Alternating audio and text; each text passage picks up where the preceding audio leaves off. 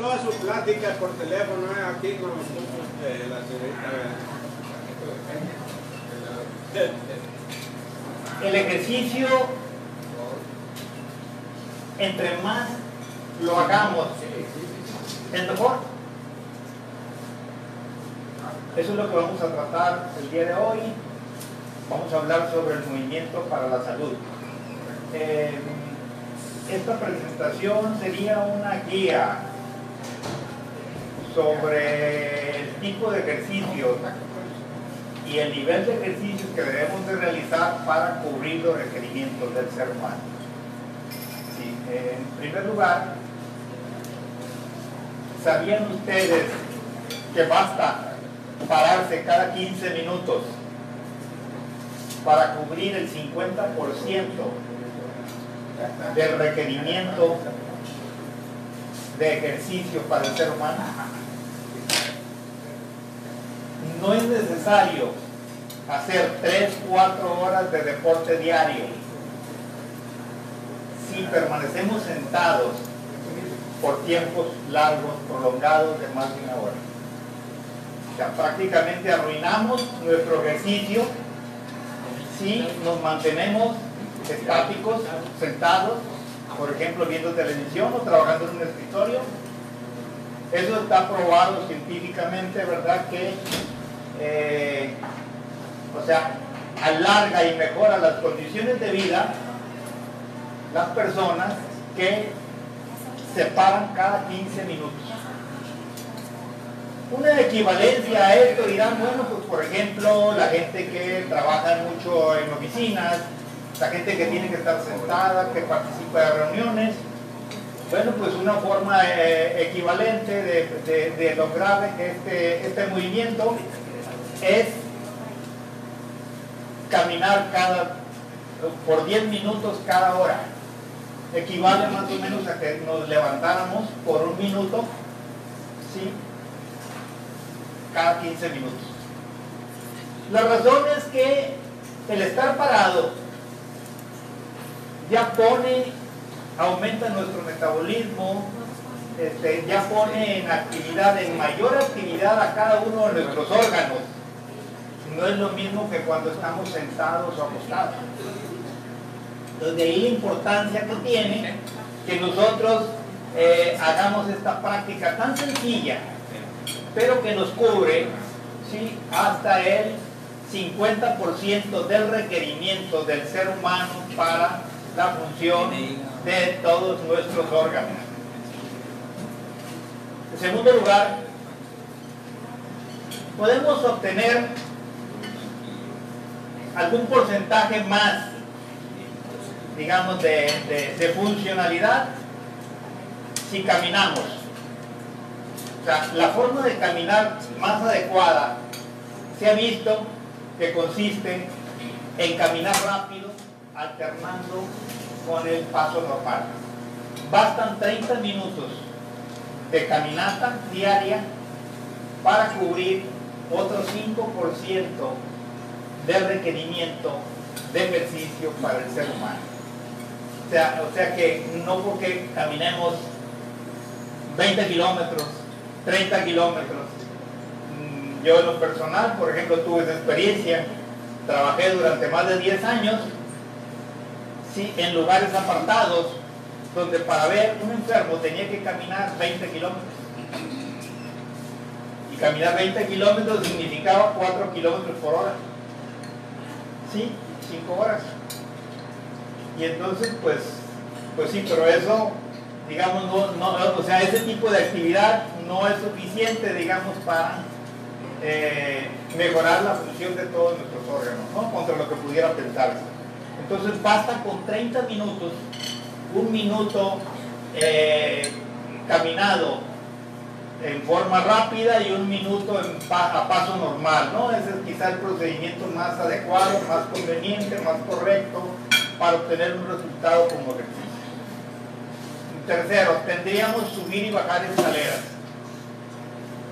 Se ha visto, se ha probado que se requieren, o sea, si nosotros subimos y bajamos 17 a 20 pisos,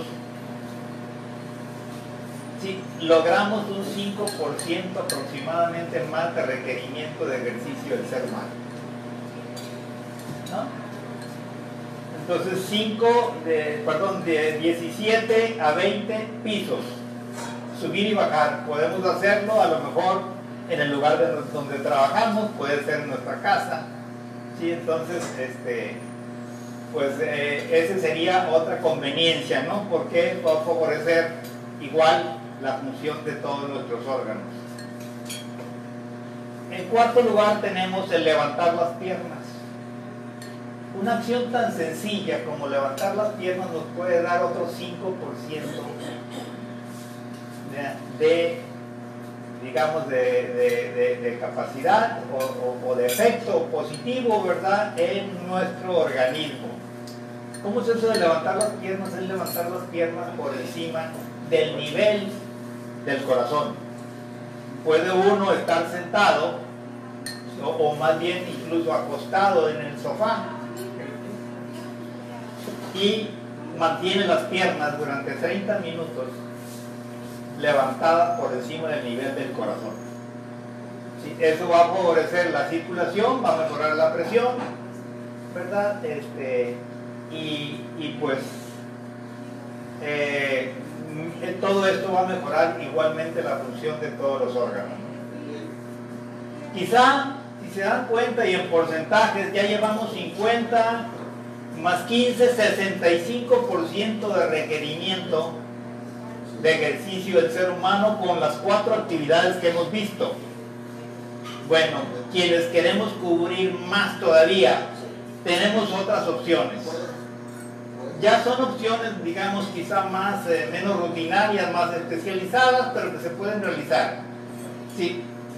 Un quinto ejercicio o un quinto tipo de movilidad son los ejercicios para la producción de óxido nítrico. ¿Qué es eso?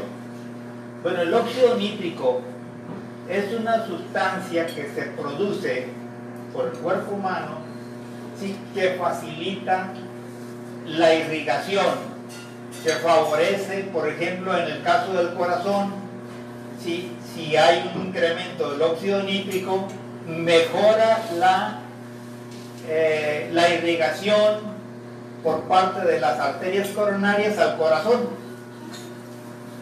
¿Sí? Y entonces eso se puede lograr. Hay ejercicios con los que se logra eso. ¿no? Entonces, ese tipo de ejercicios, por ejemplo, lo maneja muy bien el doctor Mercola. Sí, pueden buscarlo en el internet, pero hay cuatro tipos de ejercicios en donde si se combinan adecuadamente y se realizan en un término de 10-15 minutos, ustedes van a producir el, óxido nítrico que favorezca a su corazón. ¿Qué es el óxido nítrico? Como les decía, es una sustancia que produce normalmente el cuerpo y que hace que se ensanchen las arterias que van a irrigar un órgano. ¿Sí? Es un vasodilatador, como se y entonces en ese sentido favorece la alimentación y la oxigenación del corazón, que ese es el sentido de esto que estamos hablando. Ahora esto se puede lograr con ejercicios diarios de aproximadamente 10, 15 minutos aproximadamente.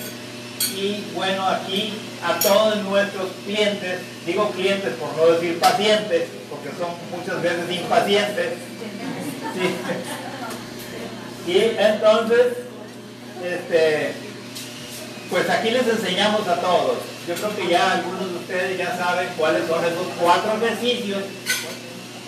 Los cuatro ejercicios que alguna vez les he recomendado para nuestros clientes, esos son los que ayudan a producir el óxido nítrico necesario para la mejor circulación y la mejor función del corazón. ¿Se recuerdan? Muy bien. Bueno, este tipo de ejercicios, pues eh, conviene que se hagan todos los días, por lo menos cinco días a la semana. Sí, como les decía, más o menos la durabilidad es de 15 minutos, 20 minutos cuando mucho, y eh, hay gran resultado de esto. Esto más o menos nos cubre eh, algo así como el 25%, perdón, el 20% del requerimiento de ejercicio del ser humano. Llevamos 65 más 20, 85. Y nos falta un sexto ejercicio, que si prácticamente, si lo, si lo practicamos, en realidad vamos a cubrir prácticamente el 100% del requerimiento del ejercicio para el ser humano. Estamos hablando del ejercicio en donde, nosotros podemos lograr el aumento de la, de la producción por parte del organismo, por parte del cerebro, de la hormona de la juventud. ¿Sí? Y entonces, bueno, la hormona de la juventud, llamada también hormona del crecimiento, abunda en los niños hasta la juventud.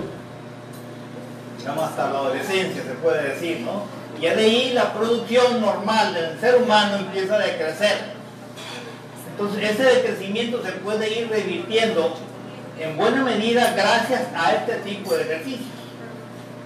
Y es un ejercicio que no se debe realizar todos los días porque es un poco agotador. Por eso es de, tiempo reducido, ¿no? Y entonces eh, me estoy refiriendo a los ejercicios llamados de alta intensidad, que si ustedes los buscan en el internet, sería el HIIT, que bien aplicado nos va a dar este resultado. Sí, entonces la hormona de la juventud es fundamental, es como el disparador para que se activen todas las hormonas que se producen en el organismo 80. Y entonces, bueno, aquí este, pues vamos a, vamos a lograr toda la vitalidad que podamos requerir. ¿sí? para cualquier actividad o para la misión que tengamos nosotros en la vida. Entonces, este tipo de ejercicio no debe realizarse más de dos veces por semana. En este ejercicio eh, de alta intensidad, que también se incrementa la hormona de la juventud, no solamente logramos esto, sino que logramos, digamos aquí, eh, para los que tenemos un exceso ¿verdad? De, cintura, por ejemplo, o sea, tiene la gracia de que con este ejercicio se quema grasa 12 y a veces hasta 24 horas después de terminado el ejercicio. ¿no? Entonces por esa razón no debe de realizarse todos los días, sino que debe ser, en el caso de los deportistas, máximo tres veces por semana en el caso de las personas normales que no practican ejercicio habitualmente, entonces aquí conviene que se haga dos veces por semana y dura más o menos 15. Eh, son ejercicios de alta intensidad, duran de, de 15, 20 minutos, en donde el ejercicio de alta intensidad se realiza por solo 30 segundos con intervalos de descanso de 90 segundos y entonces, eh, eh, digamos, haciendo ocho repeticiones, entonces logramos ese requerimiento. ¿no? Es un proceso en donde de inicio no vamos a poder hacerlo, pero gradualmente vamos ganando la capacidad de realizar las ocho repeticiones. Y entonces obtenemos ese resultado. Este, pues hasta aquí, esto es lo que tenía que decirles sobre el movimiento y el ejercicio, lo que es básico para el ser humano. No sé si quieren alguna pregunta o comentario. ¿Cuáles son los ejercicios de alto rendimiento?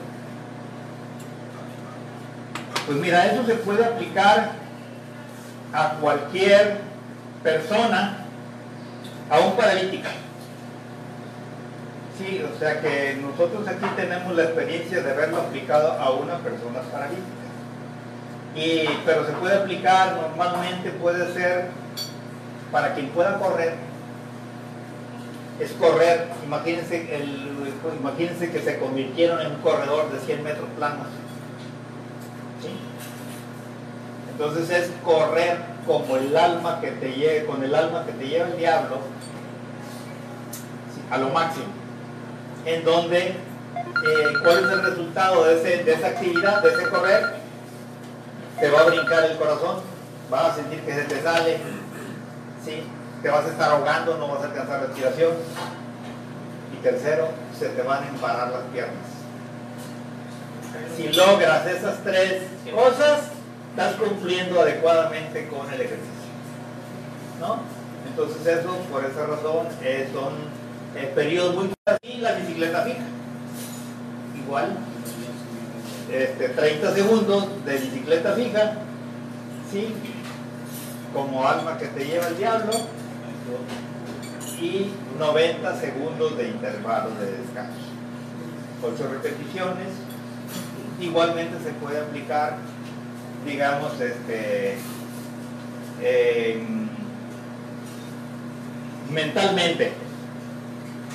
Vea que es lo que se realiza normalmente las personas paralíticas, ¿no? En donde, digamos, se, se busca la concentración tal que hagan un extremo de ejercicio, sí, extremo, durante 30 segundos. Son formas.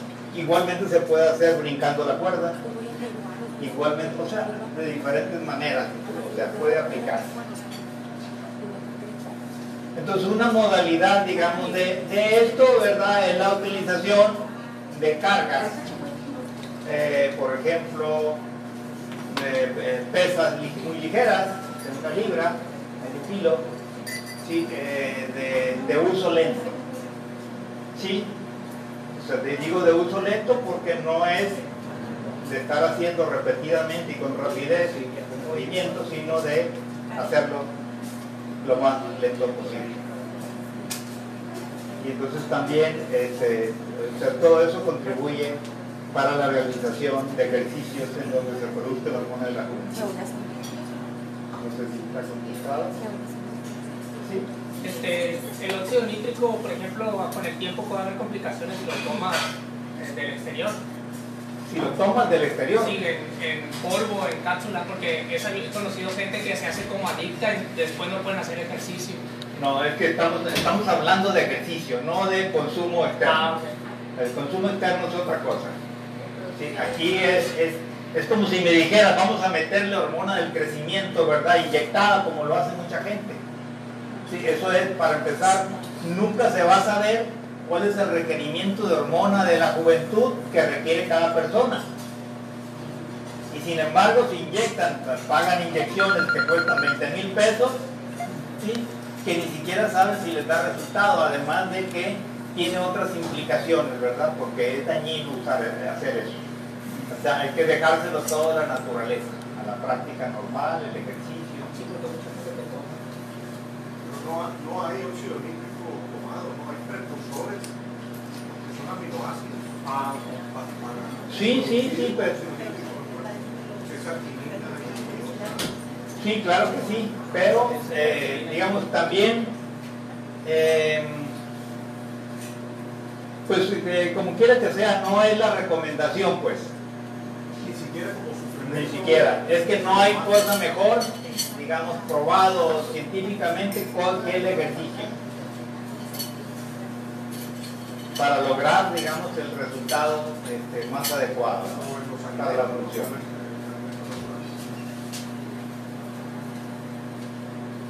¿Alguna otra pregunta?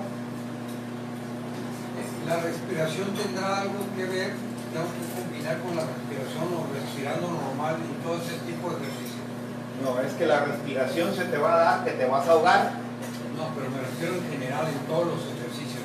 La respiración, estoy subiendo escaleras, estoy bajando, cualquier. ¿Es Claro, to- entonces te va a modificar la respiración, lógicamente. O sea, lo que te resulte, cada persona es diferente. Cada persona es diferente. El resultado en cada persona va a ser diferente. En cuanto a la respiración y en cua- en cuanto a la frecuencia cardíaca. Si habrá quienes le suba, qué sé yo, a, eh, a 120 y habrá quienes se queden en 110 y habrá quienes se queden en 100 y habrá quienes se suban hasta 140, qué sé yo. ¿no? Es Yo creo que lo que se refería es la respiración consciente. Si subo escaleras con cómo debo de ir respirando, me imagino, ¿no? Sí. Sí, eh, y la otra pues sí, ya sabemos que es de fuerza. No, no, pero bueno, es que aquí independientemente de la respiración, pues si tú quieres agarrar más oxígeno, tienes que respirar por la nariz. Si, si quieres vas a respirar por la boca, ¿verdad? Pues, pues sí, o sea, aparentemente digamos hay, eh, hay una mayor alivio, capacidad, pero pues se te va el aire, parte del aire se te va a ir al, al- tracto gastrointestinal, ¿verdad? No, no va a la respiración y por lo tanto no es oxígeno.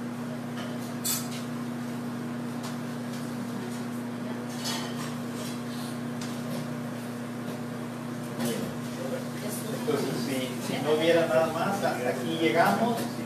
Y bueno, quiero decirles, hacerles una invitación.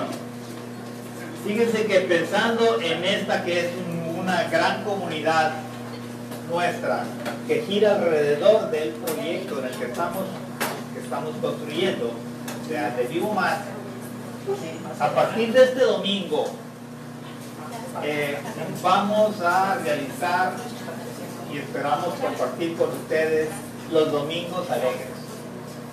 Sí, eh, sería un espacio donde ustedes, aparte de disfrutar sus alimentos aquí, de- saludables, este, van a poder escuchar eh, algo de música eh, y canto en vivo. Entonces sería todos los domingos a partir de la 1 de la tarde, de 1 a 4 de la tarde, aquí, aquí estaríamos con ese, ese tipo de eventos. Entonces es una forma, sería una forma, digamos, de eh, alegrarnos un poco, o un mucho, ¿no? Sí. Eh, y, y- y mejorar nuestro bienestar.